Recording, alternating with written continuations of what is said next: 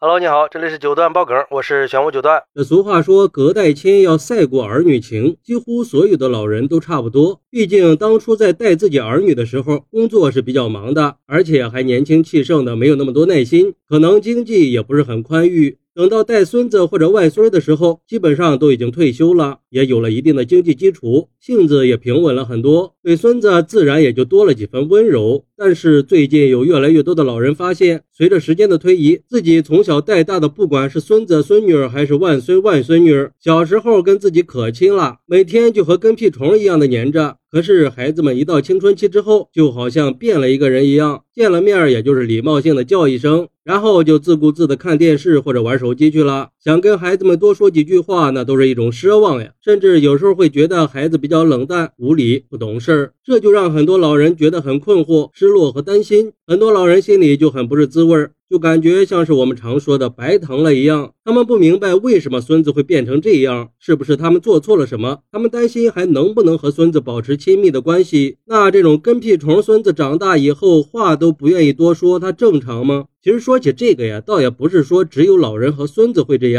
那就是父母和子女之间，包括我们从小一起长大的兄弟姐妹也是一样的。长大以后见了面都是象征性的打个招呼，没什么事儿的话也就没啥说的了。至于说为什么会出现这样的情况，有网友就说了，其实这是正常现象，毕竟祖孙的年龄差太大了。对很多事物的看法也是大相径庭，这就造成了很深的代沟，并不是说孙子就不再爱长辈了，而是观念已经渐行渐远了。有时候接受现实更重要，这样就不会徒增烦恼了。我们必须要认识到，祖孙之间的代沟是不能避免的，尤其是随着时代的发展，人的观念和价值观都在不断的改变。年轻一代所接触的新鲜事物和新观念，跟老一辈是有很大差距的。这种差距在一定程度上就会影响到。祖孙之间的关系，毕竟随着孩子们的成长，他们要面临一些新的挑战和责任，工作的压力、社交的纷扰和个人梦想的追逐，他们需要更多的时间来应对工作和学业上的压力，也需要建立自己的社交网络和人际关系。所以，我们要学会理解和包容孙子的观念和行为，而不是强求他们完全按照我们的意愿去做事儿。不过，也有网友认为，主要还是老人的生活太封闭了，已经跟不上时代了。老年人也不能总是待在家里或者养老院里，而是要积极的参与年轻人的生活和活动。比如说，跟孙子一起吃个饭、逛个街、看个电影呀什么的，既可以增进彼此的了解和信任，又可以增加彼此的乐趣和回忆。说白了，就是要尊重孙子的个性和选择。毕竟每个孩子都是独一无二的，他们有自己的特点和优势。老人不要强加自己的标准给孩子。而是鼓励他们发展自己的兴趣和特长，支持他们追求自己的生活。要明白，曾经你们是孩子的世界。